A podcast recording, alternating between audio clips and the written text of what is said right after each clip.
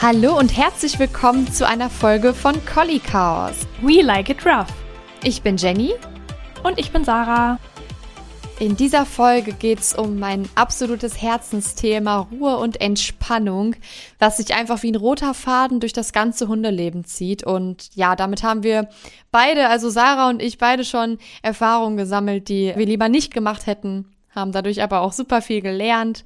Und was wir beim nächsten Mal anders machen würden, wollen wir jetzt einmal mit euch teilen.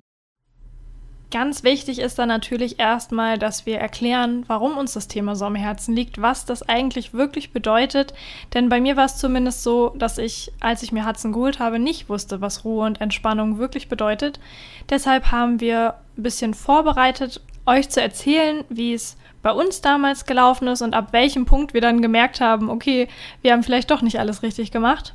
Und dann wollen wir euch natürlich auch nicht vorenthalten, wie man das Ganze trainieren kann, falls ihr vielleicht bald einen Hund bei euch aufnehmt oder falls euch auch auffällt, dass ihr da vielleicht nicht alles ganz richtig gemacht habt, dann können wir euch da beruhigen. Es ist noch nicht zu spät, man kann da immer noch dran trainieren. Und da gibt es bestimmt noch den ein oder anderen Tipp, den ihr hier aufschnappen könnt, was euer Leben mit dem Hund dann in Zukunft bereichern wird. Also ich denke, dass das Thema Ruhe und Entspannung für die meisten Hundehalter schon mal ein Begriff ist. Man hat das sicherlich mal irgendwo gelesen oder gehört. Also bei mir war es zumindest so, bevor ich mir meinen Welpen geholt habe, habe ich mich schon viel mit der Hundeerziehung auseinandergesetzt und da ist mir das Thema definitiv begegnet. Aber meistens wurde es nicht so richtig erklärt, wie man das jetzt genau üben soll. Da stand einfach immer, ja, der Hund muss auch lernen, mal Ruhe zu halten. Es wird nicht immer nur getobt, sondern der Hund muss sich auch mal ausruhen.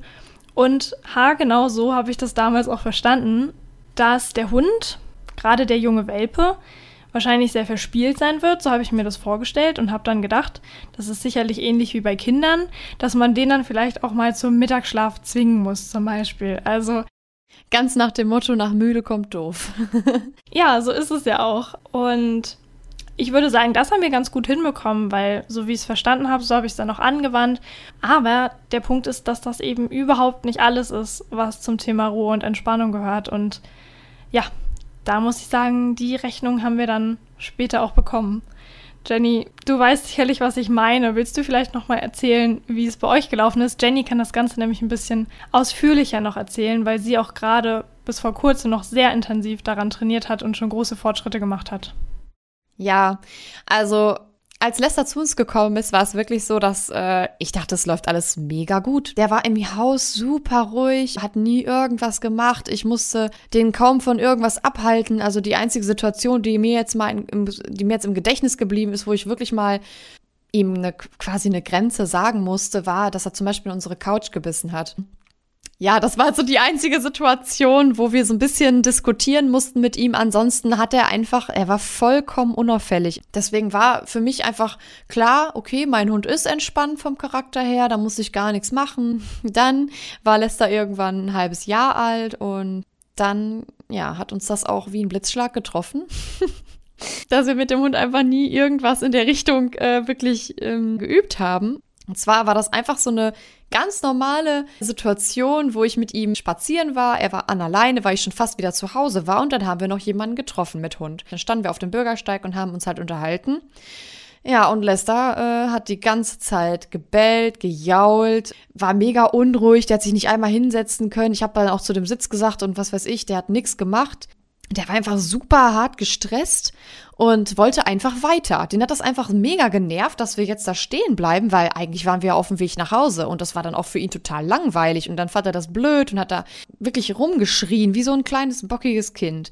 Da habe ich mir nur gedacht, was ist mit meinem Hund passiert, weil eigentlich war das halt nie so. Er war nie so der, ähm, der irgendwelche Geräusche gemacht hat. Er hatte auch bis dato noch nicht einmal gebellt im Haus. Also ne, der war wirklich komplett ruhig und entspannt immer. Ja. Dann habe ich schon so ein bisschen überlegt, okay, woher kommt das Ganze? Wie kann das passieren, dass er jetzt auf einmal da so ausrastet? Und dann fing das an, dass ich einfach ein bisschen mehr drüber nachgedacht habe, hat er überhaupt mal irgendwann gelernt, in so einer Situation auch runterzufahren? Da muss man tatsächlich sagen, hat er nicht gelernt.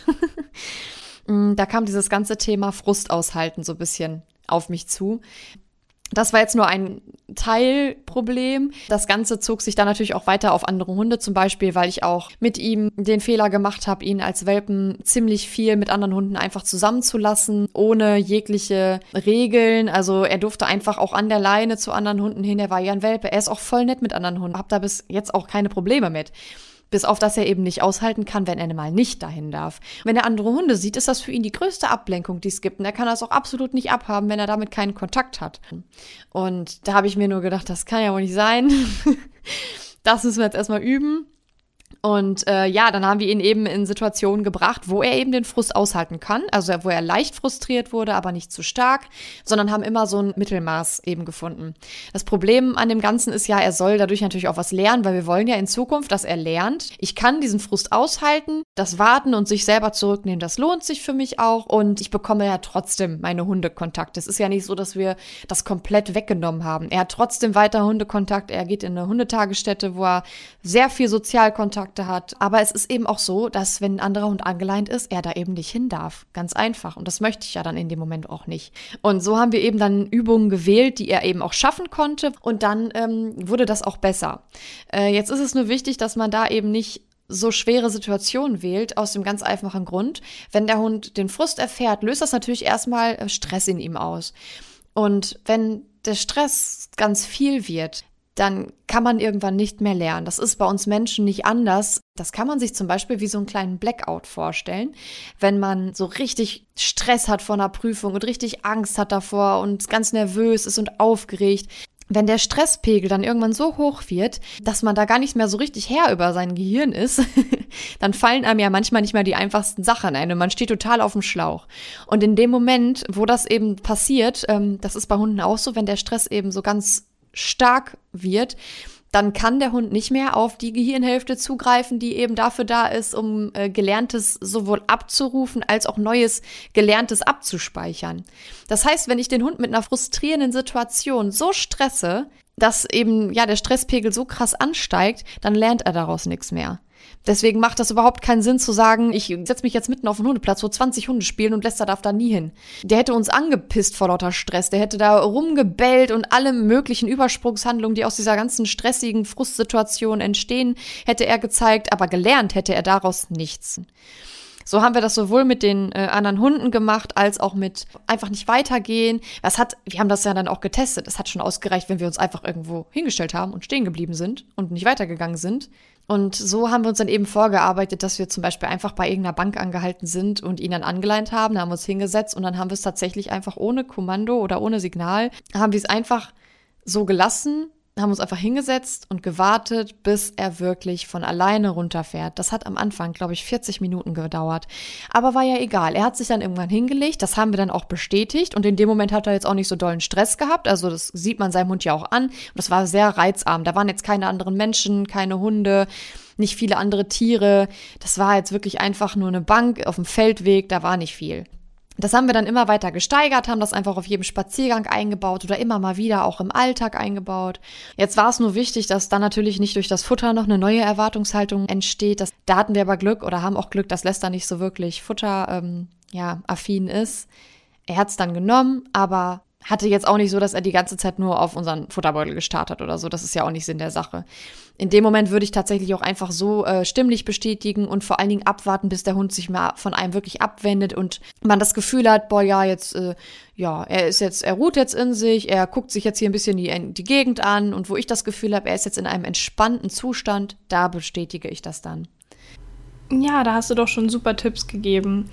Also, wir haben das genauso gemacht, erstmal angefangen, stehen zu bleiben. Da habe ich mir erstmal angeguckt, wie mein Hund überhaupt reagiert, wenn ich einfach mal eine Weile nichts mache und wir nur stehen. Was mir da auch sehr geholfen hat, ist, dass ich mich, wenn ich das geübt habe, nicht so sehr auf die Übung an sich konzentriert habe. Das ist dann auch nochmal wie so eine Ruheübung für den Menschen. Denn ich habe mich dabei ertappt, wie ich dann wirklich da saß und meinen Hund so beobachtet habe und mir dachte, Mann, wann beruhigt er sich denn jetzt? Wann setzt er sich denn hin? Und dann habe ich mich gefragt, ach, okay, jetzt kann er sitzen, wird er sich heute vielleicht sogar hinlegen. Und dann war ich selber irgendwie immer so hibbelig und die größten Erfolge habe ich tatsächlich beim Ruhetraining erzielt, wenn ich selber am Handy war.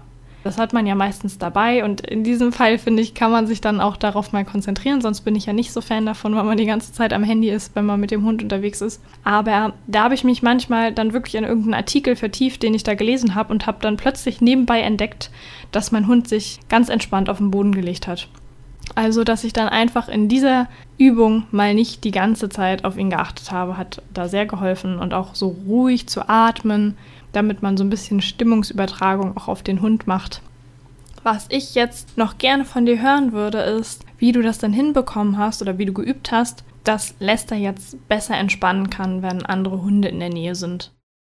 Mit anderen Hunden haben wir es irgendwann so gemacht, da habe ich mich tatsächlich einfach an den Hundeplatz gesetzt und habe mir Stunde für Stunde Longieren bei anderen Hunden angeguckt.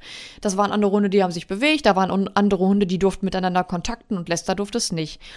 Dann haben wir uns wirklich Meter für Meter, Stunde für Stunde angenähert an den Zaun. Und mittlerweile können wir fast genau davor sitzen. Und ähm, man muss natürlich sagen, er ist jetzt ja auch noch sehr jung und natürlich ist es auch mit schwankendem Hormonpegel für ihn manchmal schwieriger, das auszuhalten und manchmal ist es leichter. Wenn ich merke, wir sind einfach wieder ein paar Schritte zurück, er kann es jetzt gerade nicht so gut aushalten, dann gehe ich auch einfach wieder ein paar Meter zurück. Ich mache das ja auch ohne Signal. Also ich lasse ihn wirklich einfach dann da stehen. Wenn er stehen will, dann steht er. Irgendwann legt er sich schon hin und dann ist er auch ähm, entspannt das hat uns wirklich lange be begleitet. Ich glaube, weiß nicht. ich glaube, ich habe noch nie ein Training so intensiv gemacht wie das. Aber mittlerweile, jetzt sind wir ja auch schon seit boah, über einem Jahr dabei, bin ich wirklich froh, dass äh, das jetzt Früchte trägt und wir schon so weit gekommen sind. Und ja, ja, ich denke, man merkt auch wirklich, dass es Jennys Herzensthema ist. Wir könnten da einfach ewig drüber reden, aber ich verstehe das auch so. Mir geht das auch so. Ich könnte jetzt unzählige Beispiele nennen, wo ich das schon miterlebt habe, ob es jetzt bei meinem eigenen Hund war oder bei anderen Hunden. Also, wir können ja jetzt noch mal kurz zusammenfassen, was wir eigentlich sagen wollen, was Ruhe und Entspannung wirklich bedeutet. Da haben wir eben schon Beispiele dafür gehabt, dass Ruhe eben auch bedeuten kann, einfach mal nichts zu tun, beziehungsweise dass vielleicht irgendeine Sache einfach mal länger dauert als normal. Da gibt es dann schon viele Hunde, die plötzlich sagen, das ist sonst aber nicht so. Wenn die Ampelphase mal länger dauert oder man zum Beispiel bei der Hundeschule länger warten muss, bis man auf den Platz kann und der Hund sonst schon sagt, Moment mal, wir steigen aus dem Auto aus und dann dauert es aber nicht länger als eine Minute, bis ich zu meinen coolen Hundekumpels dahin kann. Ja, da kann es eben auch schon sein, dass der Hund dann einfach sagt, äh, das gefällt mir heute gar nicht. Und das muss ein Hund eben auch erstmal lernen. Bei uns ist es zum Beispiel so, könnte man jetzt auch ein bisschen auf den Hütehund schieben, aber Hudson hat auch einfach nie wirklich gelernt, mal entspannt auf uns zu warten. Also wenn einer mit ihm noch draußen steht zum Beispiel und der andere geht weg und kommt dann erst wieder. Dann hat er immer schon gesagt, so, ey, wo, wo, ist die hin oder wo ist er hin? Was soll das jetzt? Sonst sind wir doch immer zusammen. Einfach weil das in unserem Alltag eine seltene Situation war, dass einer von uns mal irgendwo anders hingegangen ist. Also das sind Sachen, die können im Alltag einfach automatisch gelernt werden, weil man es einfach öfter macht, weil man öfter losgeht. Dann mm, geht der eine zum Bäcker und der andere wartet mit dem Hund draußen, dann kriegt der Hund das natürlich von Anfang an auch schon mit. Aber wenn man sowas einfach nicht macht, dann kann der Hund das ja auch gar nicht lernen. Es gibt mit Sicherheit auch Hunde, die haben da vielleicht gar nicht so das Ding mit, weil die einfach auch denken, es betrifft mich jetzt nicht. Wir können ja jetzt eigentlich nur von Collies die Erfahrung sagen, aber ich denke auch, dass das trifft für sehr, sehr viele äh, andere Hunde auch zu, die gerade auch so hütehundmäßig sind und auch, ähm, ja, so dieses, wir bleiben alle zusammen haben dass wenn sich dann jemand entfernt, dass die sich dann auch irgendwie immer direkt angesprochen fühlen oder irgendwie, ähm, dass sie das irgendwie betrifft. Und deswegen, ja, kommt es dann eben auch zu dieser Reaktion. Ja. Ein ganz klassisches Beispiel finde ich, was mir jetzt noch sehr häufig begegnet und ich kann das wirklich nachvollziehen. Wir mussten da auch sehr lange trainieren. Ich habe das dann irgendwann erkannt, das Problem, und das dann eben auch behoben. Und es ist manchmal immer noch also auch manchmal, jetzt muss ich noch darauf achten, dass ich wirklich mich auch selber richtig verhalte, damit Hudson das nicht wieder zeigt. Und zwar hat das auch mit anderen Hunden zu tun. Und damit, dass wenn wir Hundekumpels getroffen haben, wir die meistens erstmal haben spielen mhm. lassen. Mhm. So, damit die sich begrüßen können, erstmal runterkommen. Erstmal Dampf ablassen. genau, Jenny lacht schon. Denn da entwickelt sich natürlich sehr schnell auch diese Erwartungshaltung. Ich sehe meinen Hundekumpel und ich möchte am liebsten direkt lospreschen. Mhm. Und irgendwann habe ich dann auch gemerkt, okay, jetzt wird es aber ganz schön wild. So mit der Pubertät hat es dann noch eher gesagt, oh, jetzt will ich aber sofort los. Jetzt mittlerweile, ich mache es mal kurz, klappt das ganz gut. Und immer wenn ich mich jetzt mit anderen Hunden treffe, dann gehen wir erstmal zusammen ein Stück an der Leine. Einfach, dass wir diese Erwartungshaltung aufgebrochen haben und das tut den Hunden meistens auch gut, sich erstmal runterzufahren. Natürlich freuen die ja. sich dann auch, sich zu sehen. Aber ich möchte eigentlich auch nicht, dass mein Hund immer mit vollem Karacho in den anderen Hund reinrennt. Das ist ja auch nicht so nett. Selbst ja. wenn sich beide freuen, das muss einfach nicht sein, dass die wenigstens kurz so fünf Minuten haben. Mindestens, dass die sich einfach runterfahren können und sich dann im normalem, auf einem normalen Energielevel einfach begrüßen können. Ich finde es halt auch voll oft ganz gut, weil gerade wenn jetzt, wenn wir uns jetzt mal Hudson vorstellen, wie er da auf die Hundefreundin trifft und vorher schon so richtig, äh, oh, wir gehen zu der Wiese, da weiß ich, was da immer passiert, da kommt gleich meine Hundefreundin und dann können wir richtig schön spielen und rennen und toben. Dann schaukelt sich das auch immer weiter hoch und gerade wenn die irgendwann im Junghundealter sind, wo die so richtig rüpelig werden, dann ist das auch irgendwann, ähm, also bei Lester habe ich es öfter mal beobachtet, der ist danach gestresster als vorher. Also dann ist es wirklich so, dass das gar nicht mehr so ein, so ein schönes, auslastendes Spiel ist, wo nachher einfach das Bedürfnis erfüllt ist, ja, ich habe hier Sozialkontakte gehabt, ich durfte toben, ich konnte mich, ich konnte mich körperlich bewegen, ich habe hier ja, eine tolle Zeit mit meiner Hundefreundin gehabt, sondern dann war es einfach auch schon wieder zu viel des Guten. Und das ist ja auch immer irgendwie dieses nach müde kommt blöd danach kann er sich natürlich auch auf nichts mehr konzentrieren und da muss man einfach irgendwie für den Hund fairer sein, ihm direkt halt beizubringen. Mit anderen Hunden wird halt äh, gespielt, aber im ähm, angemessenen Erregungslevel. Es ist, finde ich jetzt zum Beispiel überhaupt nicht schlimm, wenn er ein bisschen aufgeregt ist, okay, aber das muss irgendwie im Rahmen bleiben, ähm, weil es wird ja auch irgendwann dann unkontrollierbar für uns und ähm, ja, das ist eben nicht so schön. Nee, das ist wirklich nicht schön. Und du hast ja jetzt auch über das den Stress im Nachhinein gesprochen, aber was ja auch dann häufig passiert, also ein bisschen angedeutet hast du es eben schon, aber wenn ich das jetzt mal so weiter denke, dieses Modell, also du sagst, der Hund geht zur Hundewiese und sagt schon, ah, da sehen wir uns immer, da treffen wir uns immer, oder er weiß vielleicht auch ganz genau, wo die Hundefreundin dann wohnt, dann ist er da schon aufgeregt. Dann gibt es Hunde, die einfach besonders schlau sind, die merken sich schon die Autofahrt dahin dann sind die auf der Autofahrt schon aufgeregt, weil es geht ja zu der Hundewiese, die dann zu meiner Hundefreundin führt. Und dann gibt es noch wieder Hunde, die merken sich dann vielleicht den Tag oder die Uhrzeit.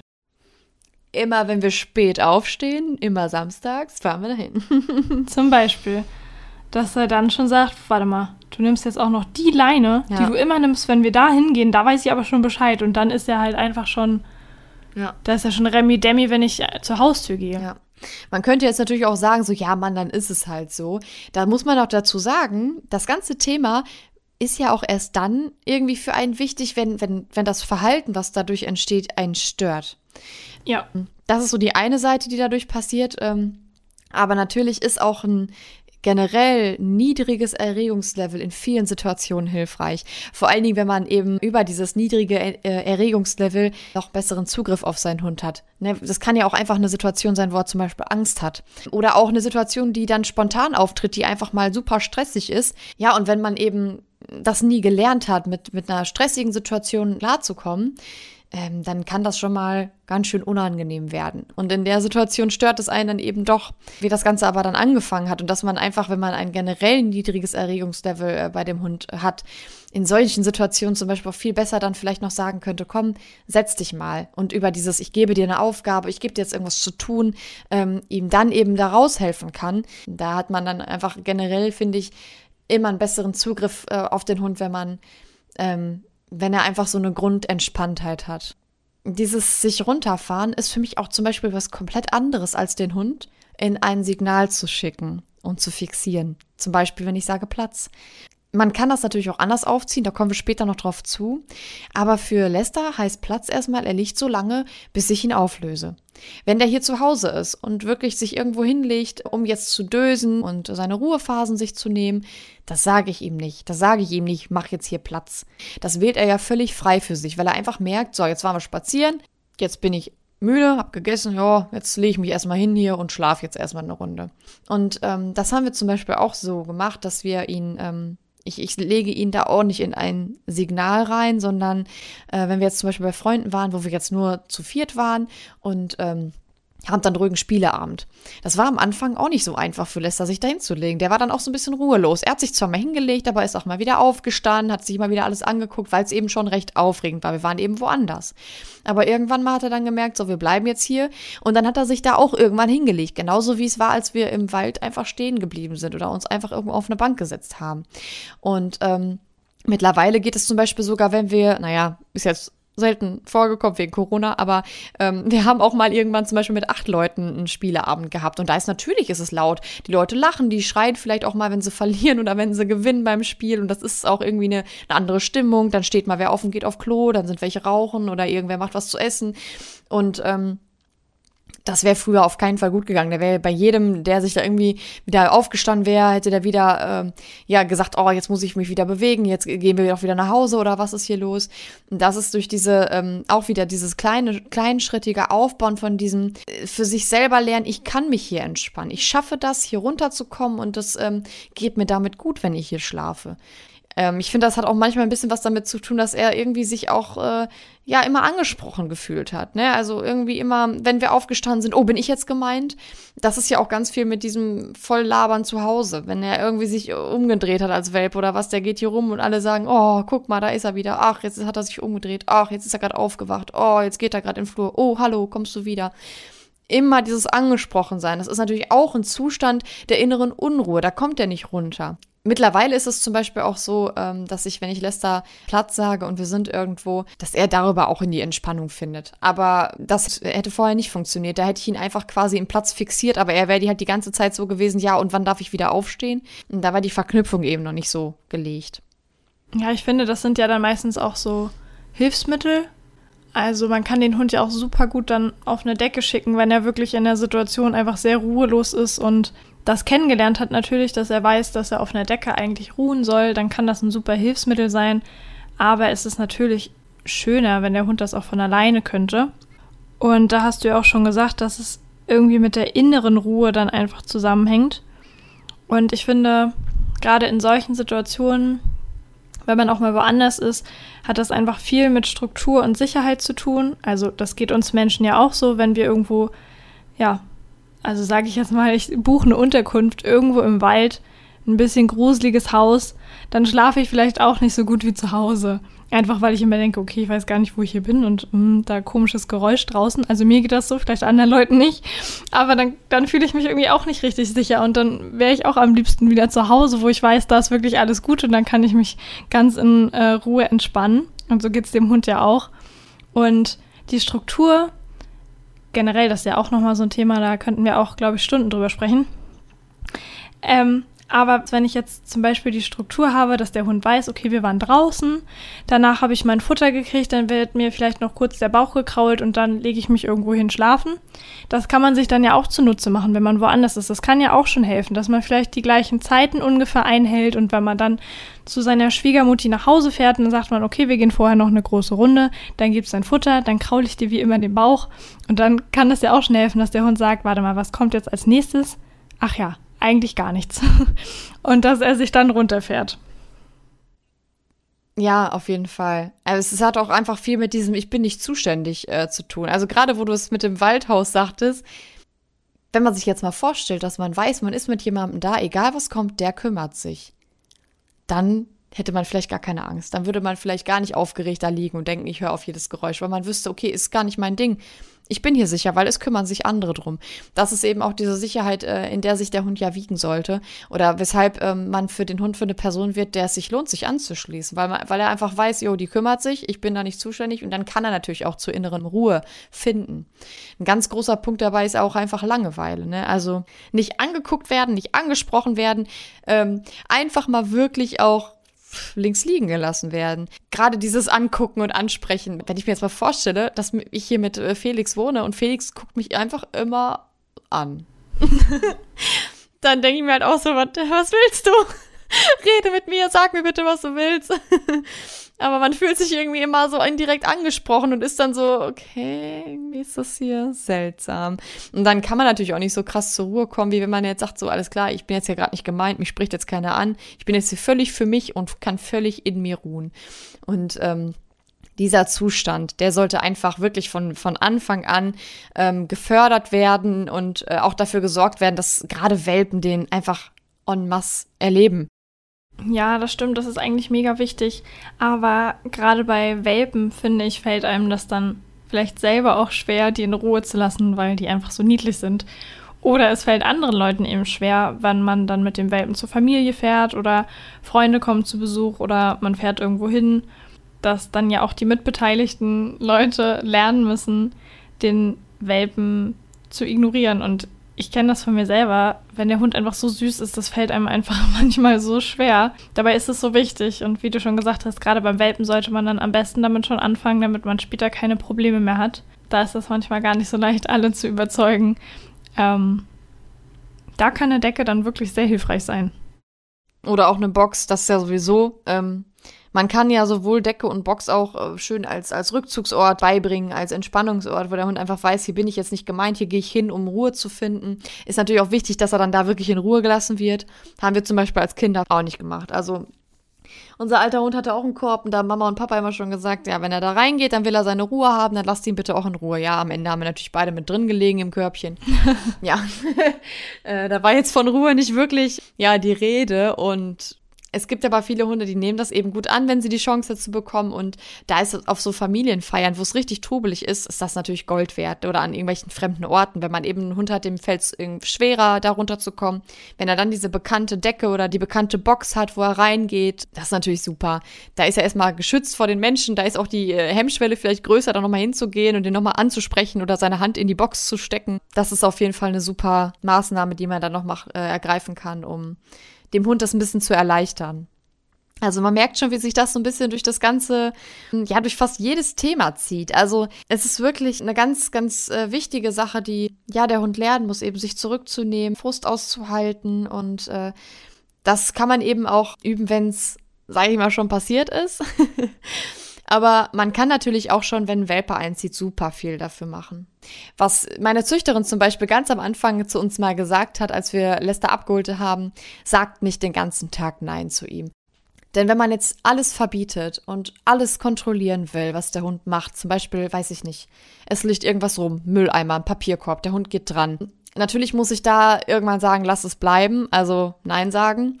Aber wenn ich merke, dass es zum Beispiel für den Hund dann den ganzen Tag Nein heißt, dann räume ich solche Sachen weg. Lass die Diskussion nicht aufkommen. Es ist doch einfach nur blöd, wenn man irgendwo hinkommt, es ist eh alles neu, dann gehst du durch die Wohnung, willst alles kennenlernen und jedes Mal ist alles blöd und kriegst die ganze Zeit nur Nein, nein, das auch nicht, nein, hier auch nicht, nein, hier auch nicht. Dann denkt der Hund auch, was soll ich denn? Was soll ich denn hier? Ist ja alles nur doof und ist die ganze Zeit super gefrustet und das macht Stress, das macht innere Unruhe.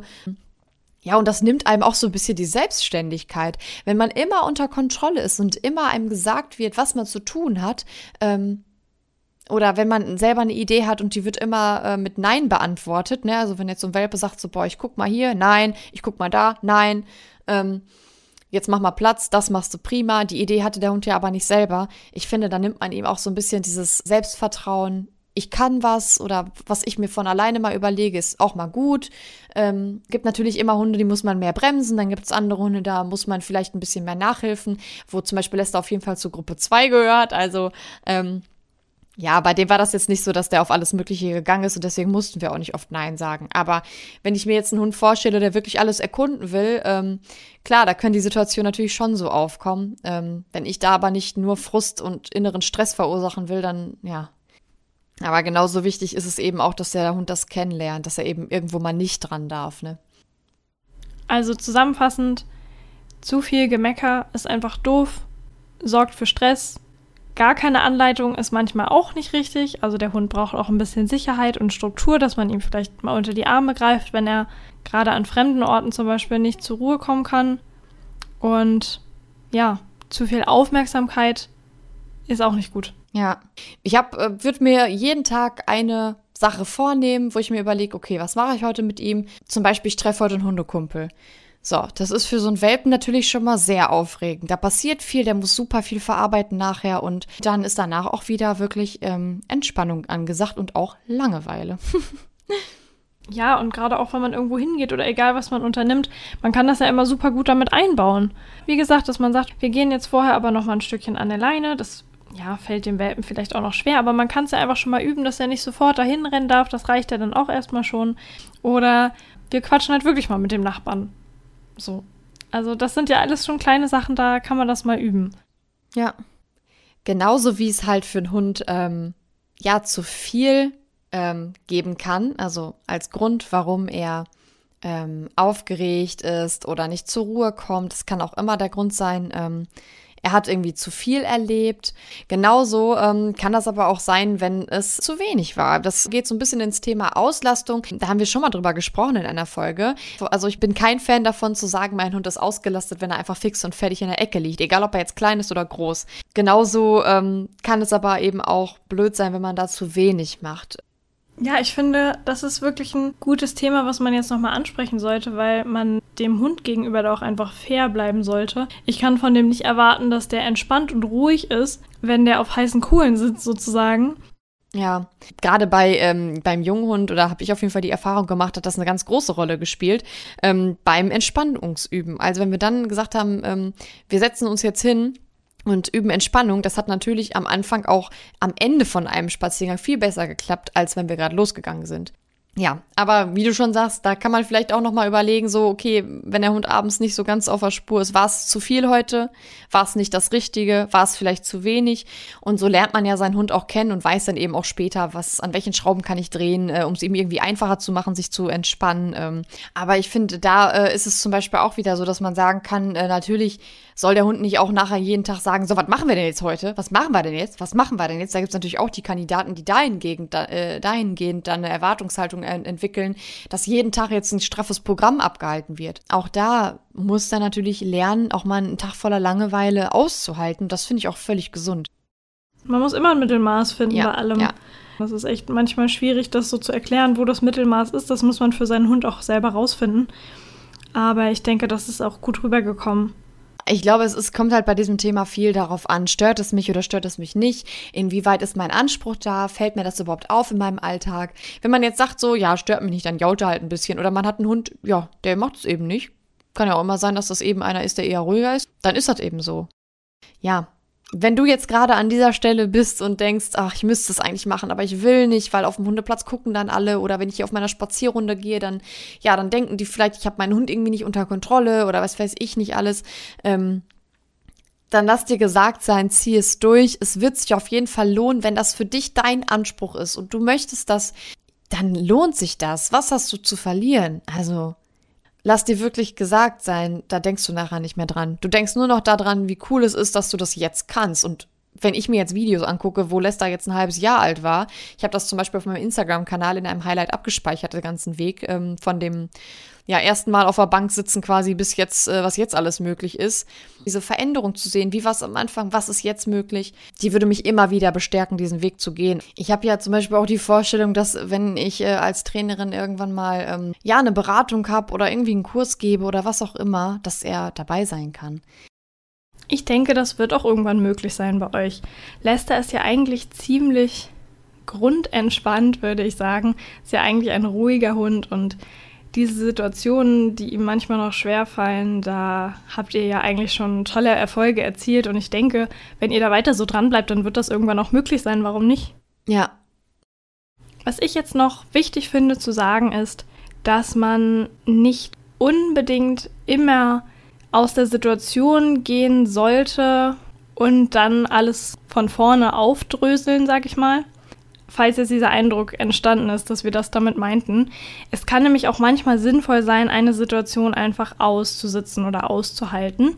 Das wäre jetzt zum Beispiel die Situation, die Jenny mit Lester hatte, als der als Welpe gejammert hat, weil Jenny sich noch mit der Nachbarin unterhalten hat. Das wäre eine Situation, die würde ich aussitzen. Das heißt, ich würde meinem Welpen in dem Moment wahrscheinlich gar keine große Aufmerksamkeit schenken und nach einer Weile fahren die sich meistens runter. Es ist jetzt schwierig, das pauschal zu sagen, was der richtige Weg ist. Ich würde vielleicht raten, guckt euch euren Hund an. Ihr kennt den ja auch, dass man den nach einer Weile ja auch gut abschätzen kann, wenn man das öfter übt. Wenn der sich jetzt total schlimm reinsteigert, dann würde ich vielleicht auch die Situation abbrechen. Ja. Dazu möchte ich noch sagen, wenn ihr das mit dem Hund übt und euer Hund wird einfach zu wild wegen des Frustes oder er zeigt sogar Aggressionen, dann finde ich, ist nachher so ein Punkt erreicht, an dem man das vielleicht nicht mehr alleine lösen sollte, das Problem, sondern dann doch mal mit einem Trainer sprechen.